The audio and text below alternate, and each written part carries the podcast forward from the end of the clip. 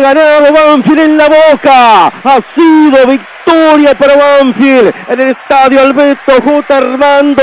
La sexta victoria en el profesionalismo jugando la bombonera para Banfield.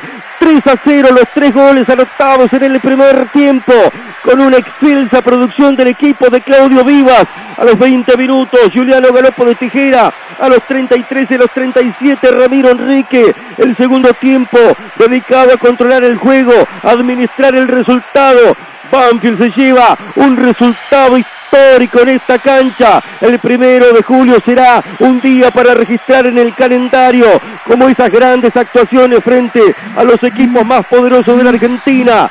Una victoria que será siempre recordada, que pasará a convertirse en inmortal por lo que implica ganar en un estadio como este donde se logra tan pocas veces. Gran actuación de Banfield en el primer tiempo. Lo aseguró después en el segundo controlando el juego. Celebra Banfield esta victoria en la bombonera. Y en este primero de julio, Banfield calienta el invierno. Le pone calor, le pone sangre para llevarse un triunfo, para encaminar las cosas y para seguir creciendo en este reordenamiento, en esta reorganización de Banfield futbolística que busca crecer. Y hoy ha dado un paso de esos que siempre se valoran por encima de la media.